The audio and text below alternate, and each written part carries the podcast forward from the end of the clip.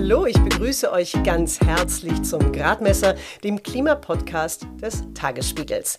Ich bin Ruth Ziesinger. Schön, dass ihr hier mit dabei seid. Heute geht es um unser Wetter oder besser gesagt um die große Frage, die wir uns angesichts heftigster Regenfälle, Hitzerekorden oder Dürren immer öfter stellen. Ist das noch Wetter oder ist das der Klimawandel? Und ich freue mich sehr, dass Friederike Otto sich die Zeit genommen hat, uns diese Frage zu erklären. Die Physikerin und Philosophin ist nämlich eine der Begründerinnen der sogenannten Attributionsforschung. Einfach gesagt, Friederike Otto erforscht, wie extremes Wetter und Klimawandel zusammenhängen. Nach dem ausführlichen Gespräch mit Otto sagt uns dann noch die Biologin Katrin Böning-Gäse, ob das jetzt auf der Weltnaturschutzkonferenz in Montreal beschlossene Abkommen das Artensterben stoppen kann. Ich wünsche euch besonders viel Spaß bei dieser Folge, denn es ist die letzte vor der Weihnachtspause.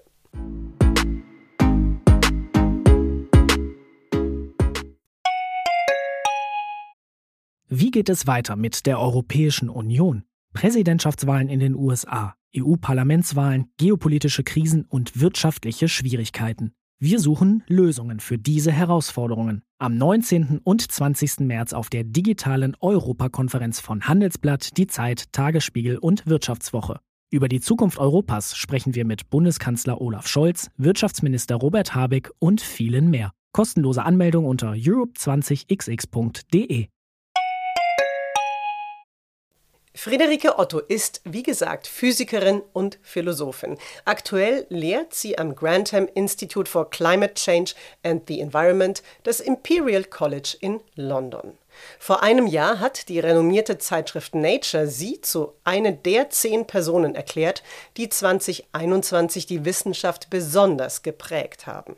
Und zwar wegen ihrer Pionierarbeit bei der Attributionsforschung. Dank der lässt sich jetzt sagen, ob diese Dürre oder jener Zyklon noch unter Wetter fällt oder schon Klimawandel ist. Friederike Otto und ihr Kollege Gert Jan van Oldenburg haben extra dafür die World Weather Attribution Initiative gegründet. In der sind weltweit Wissenschaftlerinnen und Forscher miteinander vernetzt. Otto und van Oldenburg waren da richtige Pioniere. Als erstes wollte ich deshalb von ihr wissen, was war da für Sie vor acht Jahren der Anlass zu sagen, das packen wir jetzt an? Ja, also ähm, acht Jahre ist es schon her. Wow. ja, 2014, ja, ne? Ja, das stimmt. Ja, 2014 haben wir beschlossen, das zu machen und dann 2015 die erste Studie gemacht. Und der Grund dafür ist im Prinzip genau das, was Sie gerade angesprochen haben, nämlich, dass immer, wenn diese Tage ein Extremwetterereignis auftritt, also Hitzewellen, Überschwemmungen, Dürren, sich sofort die Frage stellt und die Frage eben auch in den Medien, aber auch sonst überall gestellt wird, ist es noch Wetter oder ist es schon Klimawandel? Und zu dem Zeitpunkt, als wir World Weather Attribution gegründet haben, da haben alle möglichen Leute Antworten auf diese Frage gegeben, die alle möglichen Meinungen dazu hatten. Aber die wissenschaftliche Community hat nichts gesagt, sondern das Einzige, was die wissenschaftliche Community im Prinzip gesagt hat, war, naja, man kann einzelne Extremwetterereignisse nicht dem Klimawandel zuordnen, aber es ist schon so, dass wir sie erwarten würden. Aber, aber eben keine konkreten Einordnungen und nichts über konkrete Ereignisse. Aber zu dem Zeitpunkt hatten wir eben schon Methoden entwickelt, mit denen man diese Frage beantworten kann. Eine der ersten Studien, die ich gemacht habe, war zu der Hitzewelle in Russland in 2010, wo wir eben rausgefunden haben, dass der Klimawandel diese Hitzewelle wahrscheinlicher gemacht hat. Und Gerd Jan und ich und zusammen damals mit Kollegen aus den USA haben dann eben beschlossen, das muss sich ändern. Es kann nicht sein, dass die wissenschaftliche Community immer einfach schweigt, denn dadurch wird sich eben unser Verständnis dafür, was der Klimawandel heute tatsächlich bedeutet, nicht ändern. Und darum haben wir World Weather Attribution gegründet, um eben diese Studien, die die Frage beantworten, ob und wenn ja, wie sehr der Klimawandel Extremwetter beeinflusst, schneller zu machen, so dass wir eben die Antwort geben können, wenn in den Medien, in der Gesellschaft die Frage aufkommt. Und wie machen Sie das heute? Also wie entscheiden Sie, das ist jetzt ein Extremwetterereignis, da machen wir eine Studie dazu. Und Sie haben es gerade schon angesprochen, Schnelligkeit. Warum ist es Ihnen denn besonders wichtig, dass man das Ergebnis oder dass Sie das Ergebnis ganz schnell präsentieren können? Die Schnelligkeit ist eben wichtig, weil es oft nur ein relativ kleines Aufmerksamkeitsfenster gibt um diese Extremereignisse herum, in denen zum einen die Frage gestellt wird und zum anderen aber eben auch Menschen aufnahmebereit sind für die Antwort, die wir geben können. Denn die normalen wissenschaftlichen Zeitskalen sind eben so, dass man vielleicht sechs Monate braucht, um eine Studie anzufertigen. Ja, und dann reicht man das Manuskript bei einem wissenschaftlichen Journal ein und dann dauert es nochmal ein Jahr oder so, bis es dann tatsächlich erscheint. Das heißt dann also zwei Jahre, nachdem das Ereignis aufgetreten ist, kann man dann eine Antwort geben und dann ist natürlich, ja, dann ist die Diskussion in der Gesellschaft längst weiter und darum ist Schnelligkeit wichtig. Und wann sagen Sie so, und das gucken wir uns jetzt genauer an, diese Hitzewelle, die interessiert uns jetzt? Ja, am Anfang, als wir World Weather Attribution gegründet haben, haben wir das relativ ad hoc gemacht, wenn wir eben gerade Zeit hatten und wenn wir das Gefühl hatten, das ist jetzt ein wichtiges Ereignis. Das haben wir tatsächlich in diesem Jahr 2022 zum ersten Mal formalisiert. Wir haben letztes Jahr als, ja, also teilweise als Jan noch am Leben war, der ist ja im Oktober 2021 verstorben, zusammen mit unseren Kollegen vom Roten Kreuz eine sogenannte Trigger Methode entwickelt. Das heißt, wir haben Kriterien entwickelt für verschiedene Extremereignisse, wann wir eben Studien oder wann wir zumindest es in Betracht ziehen, eine Studie zu machen. Also zum Beispiel für Überschwemmungen ist es so, dass wenn 100 oder mehr Menschen gestorben sind, wenn mehr als eine Million Menschen von den Überschwemmungen betroffen sind oder wenn mehr als die Hälfte der Bevölkerung eines Landes betroffen ist, dann kriegen wir einen Trigger ja, mit unserem jetzigen, sag ich mal, Leitungsteam von World Weather Attribution haben wir also einen, einen 15-Minuten-Call, in dem wir durch all die Triggermeldungen der letzten Woche durchgehen. Und das sind also in diesem Sommer waren es teilweise 20 Ereignisse pro Woche. Das ist jetzt Gott sei Dank ein bisschen weniger. Also jetzt letzte Woche hatten wir, hatten wir nur zwei. Ob wir dann tatsächlich eine Studie machen, hängt zum einen davon ab, wie viel WissenschaftlerInnen wir zur Verfügung haben, um tatsächlich eine Studie zu machen. Denn wenn wir alle gerade schon an anderen Sachen arbeiten, dann ist es eben einfach nicht möglich. Dann aber spielen auch Überlegungen eine Rolle, wie zum Beispiel, ist es in einem Land, in dem wir schon viele Studien gemacht haben oder ist es an einem Land, wo es noch nicht so viele gibt, wo es also besonders wichtig wäre, dass man mehr über die Rolle des Klimawandels weiß? Also da, ja, das, mhm. da ist dann auch relativ viel, sag ich mal, Expert Judgment mit dabei. Das ist dann nicht mehr so formalisiert. Mhm. Sie machen ja eben Attributionsforschung, also Zuordnungsforschung. Und das heißt, Sie können also ein Wetterereignis dem Klimawandel zuordnen. Können Sie da vielleicht jetzt noch mal ganz grundsätzlich erklären, wie Verändert denn der menschengemachte Klimawandel die Wahrscheinlichkeit für extreme Wetterereignisse? Wir haben ja am Anfang ein bisschen flapsig gesagt, ist das noch Wetter oder schon Klimawandel? Es ist nie entweder oder, sondern der Klimawandel kann eben die Häufigkeit des Auftretens eines Wetterereignisses oder auch die Intensität verändern. Und zwar in beide Richtungen. Also sie können häufiger werden, aber auch seltener. Und warum man das zum Beispiel nicht pauschal sagen kann, wie das global funktioniert, sondern auf einzelne Wetterereignisse gucken muss, liegt daran, dass es im Prinzip zwei Wege gibt, auf denen der Klimawandel Wetter beeinflusst. Das eine ist das, was ich jetzt den thermodynamischen Effekt nenne, also den, den Effekt der Erwärmung. Dadurch, dass wir mehr Treibhausgase in der Atmosphäre haben, wird die Atmosphäre als Ganzes wärmer. Das bedeutet im globalen Durchschnitt erwartet man mehr Hitzewellen, weniger Kältewellen. Eine warme Atmosphäre kann auch mehr Wasserdampf enthalten. Der muss dann als Regen wieder rauskommen. Das heißt, auch wieder im globalen Durchschnitt sieht man mehr heftige Regenfälle. Aber dann gibt es noch einen zweiten Effekt, den sogenannten dynamischen Effekt. Und das ist, ist im Prinzip, wie sich die atmosphärische Zirkulation verändert. Also wie Wettersysteme entstehen und wo sie, wo sie wann hinziehen. Und dieser, dieser zweite Effekt tritt immer mit dem ersten zusammen auf, aber die können eben in unterschiedliche Richtungen wirken. Das heißt zum Beispiel, aufgrund des thermodynamischen Effekts erwartet man mehr extreme Niederschläge, aber wenn es dann aufgrund der Veränderung in der atmosphärischen Zirkulation weniger Wettersysteme gibt, die zu Niederschlägen führen, dann heißt das, dass zumindest zu einer bestimmten Region in einer bestimmten Jahreszeit es tatsächlich keine Veränderung im Niederschlag gibt oder es tatsächlich weniger Niederschläge gibt. Und eben der erste Effekt, der thermodynamische Effekt, ist im Prinzip relativ gleich überall auf der Welt, aber der andere ist eben sehr unterschiedlich von Region zu Region. Und darum müssen wir eben in einzelne Länder, in einzelne Extremwetterereignissen zu spezifischen Jahreszeiten gucken, um dann tatsächlich Aussagen zu diesen Wetterereignissen treffen zu können. Also, nochmal zusammengefasst. Der Klimawandel beeinflusst unser Wetter auf zwei Wegen. Den ersten nennt Friederike Otto den thermodynamischen Effekt. Je mehr Treibhausgase wir in die Atmosphäre pusten, umso wärmer wird diese. Je wärmer die Atmosphäre wird, umso mehr steigt die Zahl der Hitzewellen im globalen Durchschnitt und es sinkt auch wieder im globalen Durchschnitt die Zahl der Kältewellen. Und weil eine warme Atmosphäre mehr Wasserdampf halten kann, steigt auch die Wahrscheinlichkeit für sogenannte Starkregenereignisse. Es gibt aber, wie gesagt, auch noch einen zweiten Effekt, und zwar den dynamischen Effekt. Indem wir durch Treibhausgase auch die Zusammensetzung der Atmosphäre verändern, verändern wir auch die sogenannte atmosphärische Zirkulation oder wie wir Laien sagen, wie sich die Luftmassen bewegen und damit wie Wettersysteme entstehen und wie diese sich verschieben.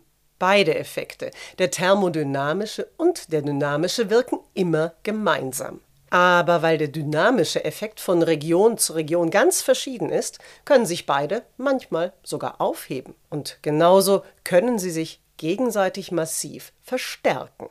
Nun war der vergangene Sommer in Europa sehr trocken und laut EU-Programm Copernicus der heißeste, seit wir Temperaturdaten aufschreiben. Die World Weather Attribution hat sich diese Hitze und die Dürre in den Böden angeschaut. Die Frage ist jetzt, war das der Klimawandel? Der Klimawandel hat zumindest eine große Rolle gespielt, ja.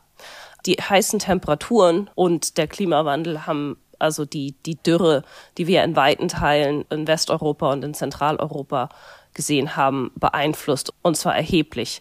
Wir haben herausgefunden, dass eine solche Dürre, die eben auch besonders die Landwirtschaft betroffen hat, denn es war eine sogenannte bodenfeuchte Dürre, die eben besonders für sehr trockene Böden gesorgt hat, die ist aufgrund des Klimawandels drei bis viermal häufiger zu erwarten, als es ohne Klimawandel der Fall gewesen wäre. Und die Hitzewelle, die haben wir jetzt nicht über ganz Europa angeguckt, sondern da haben wir uns die konkreten Zahlen haben wir nur für London angeguckt. London äh, war bei mir nun sehr naheliegend, ähm, mhm. da ich in London, in London lebe und eben die Temperaturen von über 40 Grad in London auch tatsächlich sehr extrem waren und außerdem eben Großbritannien ein Land ist, das wirklich nicht für Hitzewellen gemacht ist und wo eben die Infrastruktur, aber eben auch die Bevölkerung einfach keine Ahnung haben, wie man mit Hitze umgehen muss. Und da haben wir herausgefunden, dass ohne den Klimawandel wäre eine solche Hitzewelle unmöglich gewesen. Okay. Also die Hitzewelle in Großbritannien, die wäre ohne den Klimawandel unmöglich gewesen. Sie haben genau. gesagt, die Trockenheit auch in den Böden, die ist durch den Klimawandel drei bis viermal wahrscheinlicher geworden. Was kann ich mir darunter vorstellen, so als Nicht-Wissenschaftlerin? Wie oft so, kann sowas dann wieder passieren?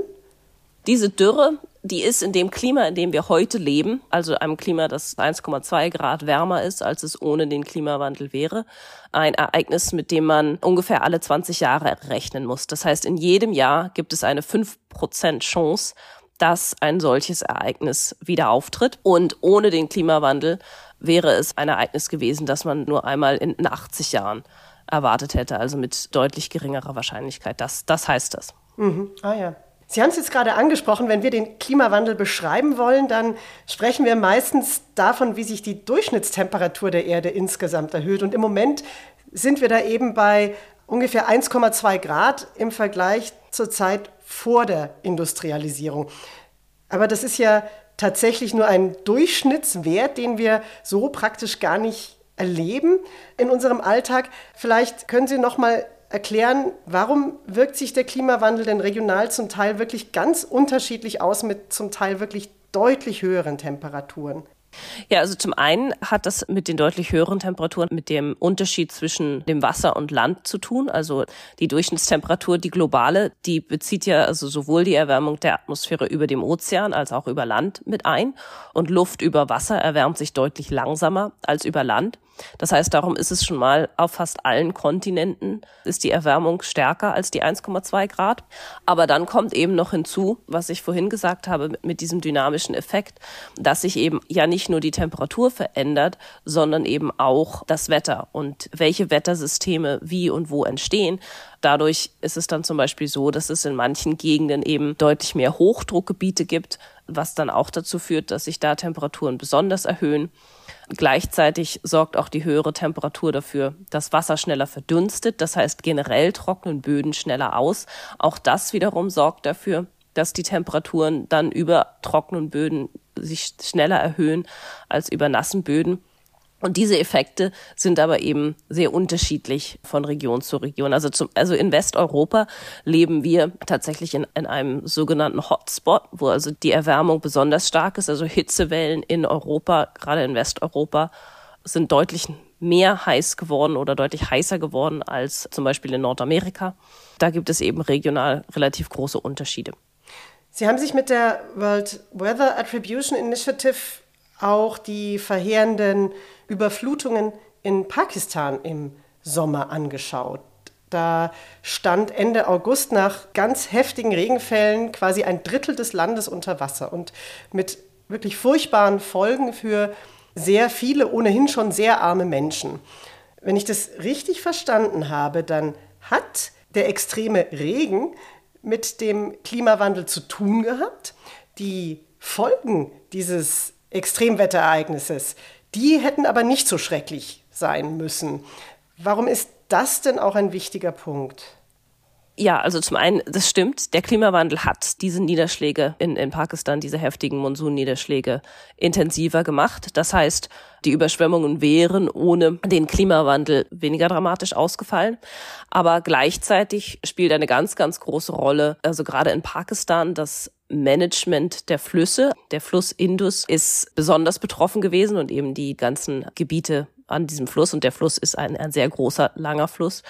Und das Wassermanagement dieses Flusses ist im Prinzip ein Prestigeprojekt der britischen Kolonialherren gewesen, die also zeigen wollten, dass sie tolle Ingenieurskunst bauen können und haben also deswegen ganz viel den Fluss begradigt und ein Managementsystem, das also zum einen dazu führt, dass die Städte teilweise nicht überschwemmt werden, aber dafür sämtliche Dörfer und landwirtschaftliche Gebiete sofort automatisch überflutet werden, sobald es überdurchschnittlich regnet. Es ist eben ein, ein Ingenieursprojekt, das eben die natürlichen den natürlichen Flusslauf überhaupt nicht mit in Bezug genommen hat. Und teilweise ist es auch sehr veraltet und wurde dann nicht wieder erneuert. Das heißt also auch das, was funktionieren sollte, funktioniert also nicht richtig. Also insofern ist das ein ganz großer Punkt dafür, dass eben, wenn es starke Monsunregenfälle gibt, ist eigentlich immer zu Katastrophen kommt, insbesondere für die ländliche Bevölkerung und die Landwirtschaft ja, hinzu kommt dann eben noch, dass die Bevölkerung sehr arm ist, dass oft die Wohnungen und Häuser extrem schlecht gebaut sind. Das heißt also sehr, sehr anfällig sind, eben auch sofort kaputt zu gehen bei Überschwemmung. Also da kommen verschiedene Dimensionen von Vulnerabilität zusammen. Das ist übrigens nicht nur in Pakistan so, dass Länder im globalen Süden auch wegen ihrer kolonialen Vergangenheit doppelt und dreifach unter den Folgen des Klimawandels zu leiden haben den auch wieder vor allem der globale Norden in Gang gesetzt hat. Überall auf der Welt aber haben Fluten, Hitze oder Zyklone katastrophale Folgen, weil ganz oft Frühwarnsysteme fehlen, weil die Warnungen die Menschen nicht erreichen oder weil diese dann nicht wissen, was zu tun ist. Zum Beispiel auch in Deutschland bei der Flutkatastrophe im Ahrtal vor eineinhalb Jahren.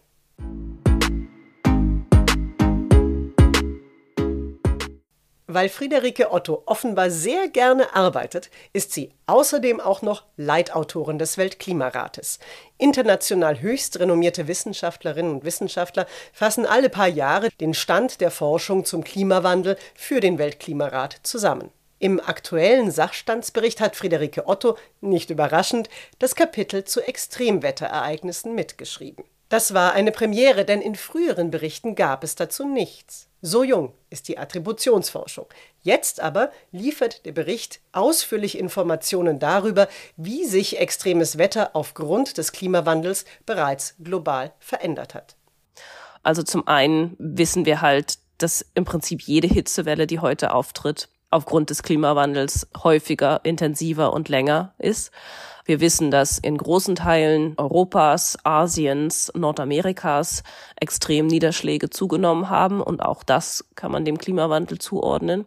Wir wissen zum Beispiel auch, dass der Einfluss des Klimawandels auf Dürren sehr unterschiedlich ist. Also im mediterranen Raum und auch im südlichen Westeuropa sowie im südlichen Afrika und in Teilen Südamerikas hat der Klimawandel Dürren erheblich intensiver gemacht, in vielen anderen Teilen der Erde aber, aber nicht.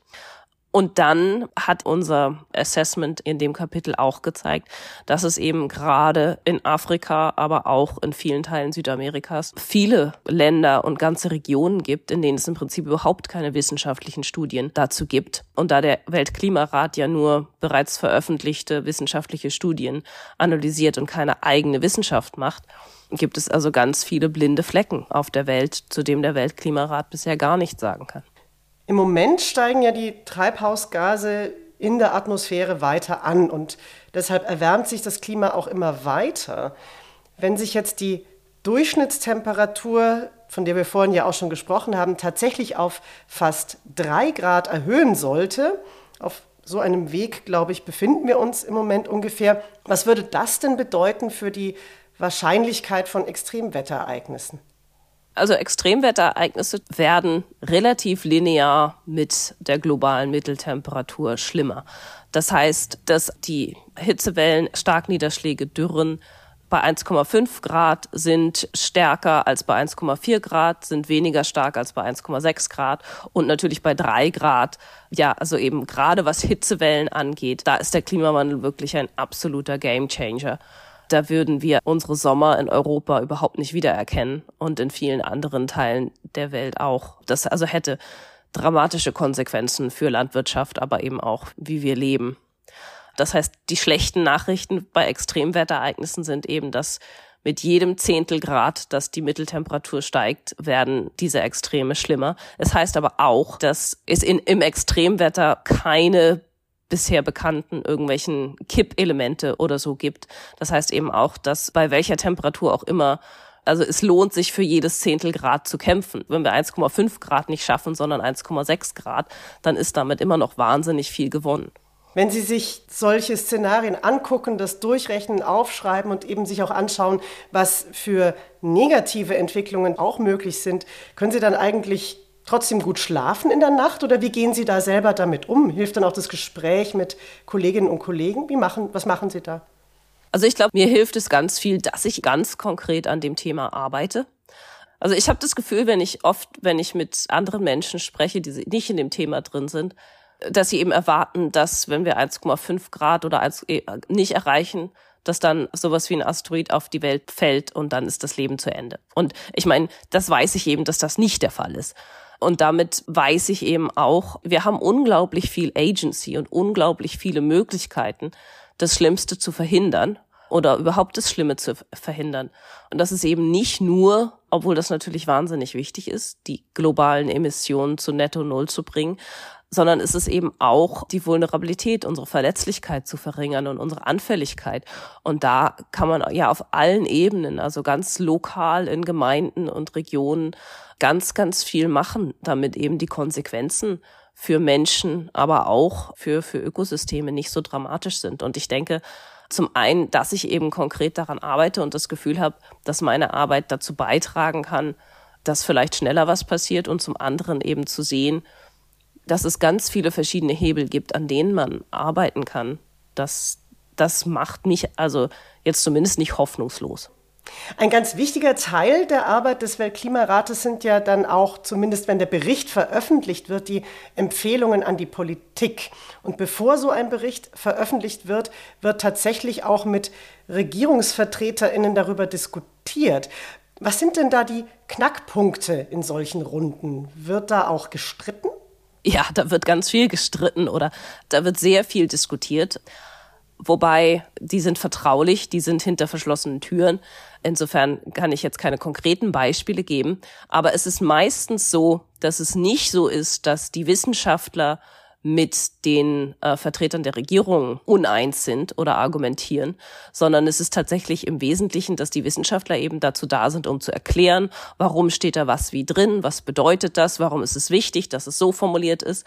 Und dann streiten im Prinzip die Regierungen miteinander. Länder möchten halt Sachen umformuliert haben und andere nicht. Also es kommt immer sehr drauf an, welches Thema das ist. Aber ich meine, das kann man sich ja auch vorstellen, welche Länder welche Interessen haben und möchten dann eben entweder, dass betont wird, wer am meisten leidet, wer am wenigsten historisch dazu beigetragen hat und es gibt dann andere Länder, die möchten also, dass das möglichst alles total wissenschaftlich und verschwurbelt klingt, so dass eigentlich keiner versteht, worum es geht also ja, und die Wissenschaftlerinnen, wir haben immer das letzte Wort. Mhm. Das ist ganz, ganz wichtig zu sagen. Also es kann, es kann nichts so verändert werden, dass es wissenschaftlich falsch ist.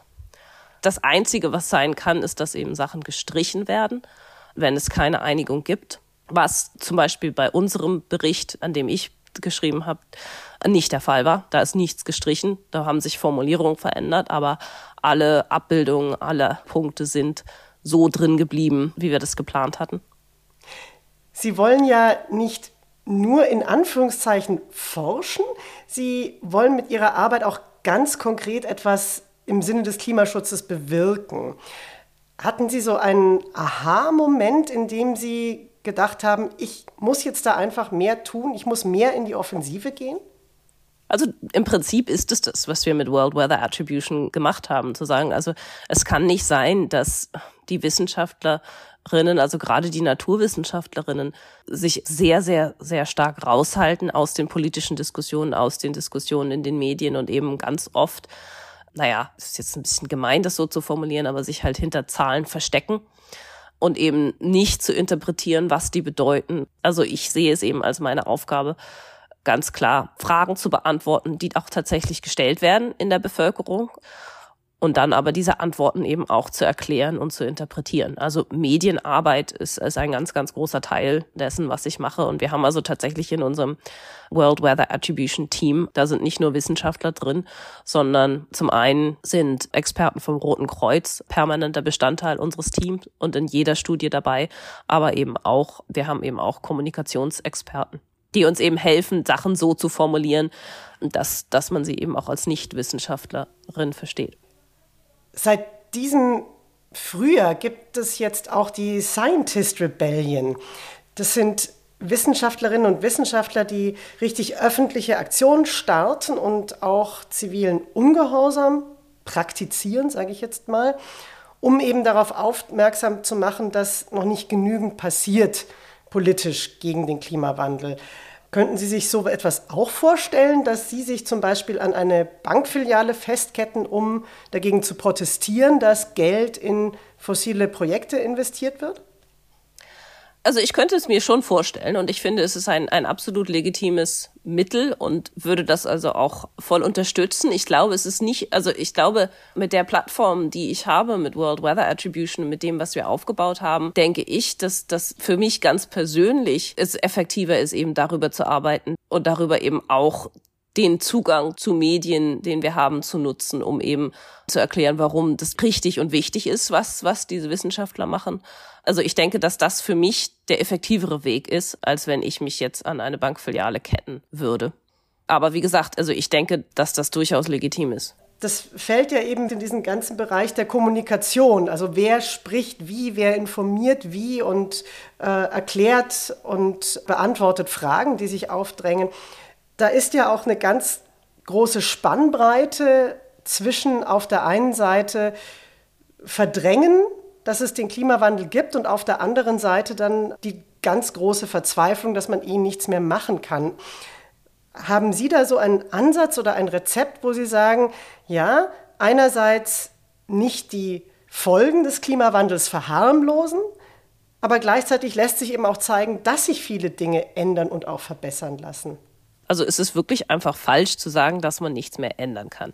Natürlich können wir die Zeit nicht zurückdrehen und die Temperatur auch nicht zurückdrehen. Und wir haben viel verloren. Es sind in den letzten Jahrzehnten viele Menschen aufgrund des Klimawandels gestorben. Äh, Menschen haben ihre Lebensgrundlage verloren. Ökosysteme sind kaputt gegangen.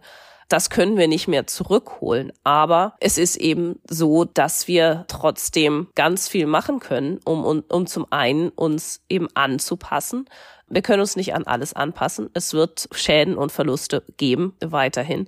Auch wenn wir jetzt sofort aufhören, fossile Brennstoffe zu verbrennen. Aber gerade weil ich in meiner Arbeit jeden Tag sehe, welch ganz, ganz großer Anteil an den Schäden und Verlusten eben durch Verletzlichkeit, durch Sachen, die man lokal und aber auch natürlich global verändern kann, besser machen kann, glaube ich schon, dass äh, es gibt halt ganz viel, was wir machen können. Was es im Moment nicht gibt oder nicht im ausreichenden Maße gibt, ist der Wille von diesem Narrativ wegzukommen, dem wir anhängen, dass im Prinzip das Verbrennen fossiler Brennstoffe das Tollste aller Leben ist. Also das, ich, ich meine, das ist wirklich das, glaube ich, das größte Problem, das wir haben, dass die meisten Politiker und ich, ich zögere jetzt innen zu sagen, denn es sind also doch meistens Männer im Allgemeinen, die ganz stark diese Idee verbreiten, sich standhaft weigern, zu sehen, dass ja dadurch, wenn wir aufhören würden, fossile Brennstoffe zu verbrennen und unser Energiesystem ändern würden, dadurch wird ja nicht nur das Klima geschützt, dadurch werden Menschen gesünder, dadurch werden Städte schöner, autofreie Städte sind viel lebenswerter. All diese Sachen weigern wir uns als große Gesellschaft standhaft zu sehen. Und das, denke ich, ist das größte Problem, das wir im Moment haben. Und auch das, wo ich irgendwie am meisten drüber verzweifle. Ja, das will ich eigentlich nicht, dass Sie verzweifeln. Deswegen ähm, würde ich jetzt als letzte Frage gerne von Ihnen wissen, haben Sie denn einen persönlichen Klimawunsch für das kommende Jahr? Also ich würde sagen, mein, mein Wunsch ist, dass die Versprechen umgesetzt werden, die gemacht werden. Es sind ja in Deutschland, aber auch in vielen anderen Ländern, sind ja teilweise relativ ambitionierte Versprechen gemacht, die Treibhausgasemissionen auf Netto Null zu kriegen. Und dann aber auch gibt es jetzt zum Beispiel seit der letzten Klimaverhandlung in Ägypten, in Sharm el-Sheikh, gibt es jetzt einen sogenannten Loss and Damage Fund, einen Finanzierungsmechanismus, der Ländern und Menschen hilft, die Verluste und Schäden erlitten haben. Aber bisher gibt es dafür eben noch keine Zusagen, wer das denn eigentlich bezahlt und wie viel. Es ist seit Jahren versprochen vom globalen Norden, Finanzierung für Anpassungsmaßnahmen zu leisten, die aber immer wieder nicht geleistet werden. Also wenn all diese Versprechen umgesetzt würden, das wäre also mein, erstmal mein größter Wunsch. Denn dann würden wir auch sehen, dass eben keine Katastrophen eintreten, keine wahnsinnigen Energiekrisen oder, oder sonst was, sondern dass es eben absolut möglich ist, die Welt auf Netto Null zu verändern.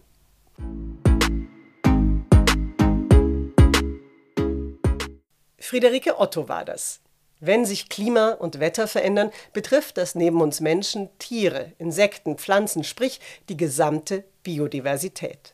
Dass die Artenvielfalt auch aufgrund des Klimawandels leidet, hat vor kurzem im Gradmesser Katrin Böning-Gäse erklärt, die Direktorin des Senckenberg-Instituts. Bis zu einem Drittel der rund acht Millionen Tier- und Pflanzenarten sind aktuell vom Aussterben bedroht. Um diese Katastrophe zu stoppen, hat jetzt Ende Dezember in Montreal die Weltbiodiversitätskonferenz einen internationalen Vertrag beschlossen. Katrin Böhnen-Gäse hat freundlicherweise wieder Zeit gehabt und ordnet das Ergebnis für uns ein. Perfekt ist es nicht, was die Staaten da beschlossen haben, aber besser als erwartet, sagt sie. Besonders überrascht hat sie die Entscheidung, umweltschädliche Subventionen abzubauen. Viele von den Zielen, die man sich vorgenommen hat, sind dann letztlich genauso im Dokument aufgetaucht. Allen voran natürlich das Flaggschiffziel, 30 Prozent der Meere und 30 Prozent des Landes bis zum Jahr 2030 unter Schutz zu stellen. Und auch weitere Ziele, wie zum Beispiel 30 Prozent der degradierten Land- und Meeresfläche zu renaturieren. Was ich aber besonders finde, was ich nicht in der Art erwartet hätte, ist, dass auch die Ziele zu den Subventionen erstaunlich ambitioniert ausgefallen sind. Da ist das Ziel bis zum Jahr 2030 stufenweise einen Subventionsabbau hinzubekommen, und zwar letztlich 50 Milliarden Dollar pro Jahr. Und das bedeutet letztlich, wenn wir dieses Ziel einhalten, auch einen ganz substanziellen Umbau von unserem Wirtschafts- und Finanzsystem.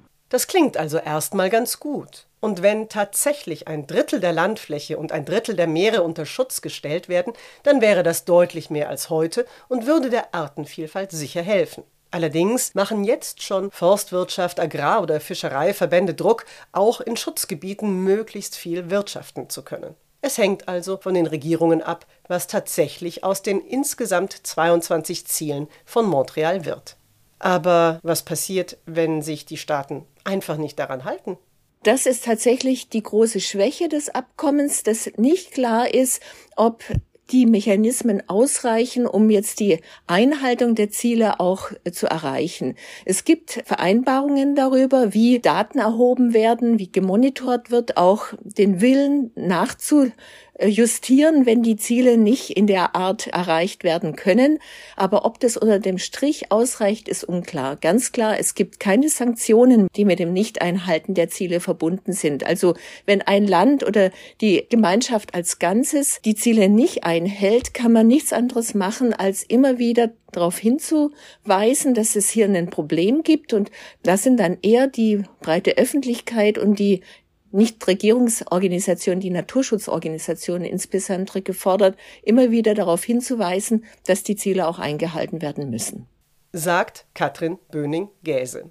Und ähnlich wie bei der Klimakrise hilft es auch beim Artensterben, wenn Wissenschaftlerinnen und Forscher deutlich sagen, dass die Zeit drängt, beide Krisen anzugehen. Und das war die letzte Folge des Gradmessers in diesem Jahr. Wir hören uns wieder am 13. Januar. Brigitte Knopf vom Expertenrat für Klimafragen erklärt uns dann die großen Baustellen der Ampel beim Klima in 2023. Ich freue mich sehr, wenn ihr dann wieder mit dabei seid. Wenn ihr den Gradmesser abonniert, verpasst ihr die Folge nicht. Es gibt ihn auf allen bekannten Podcast-Plattformen. Und eure Anregungen und Wünsche erreichen mich unter gradmesser.tagesspiegel.de. In diesem Sinne, ich bin Ruth Ziesinger, schön, dass ihr mit dabei wart. Ich wünsche euch eine richtig gute Zeit, Gesundheit und gutes Klima und allen, die sie feiern, wunderbare und erholsame Feiertage.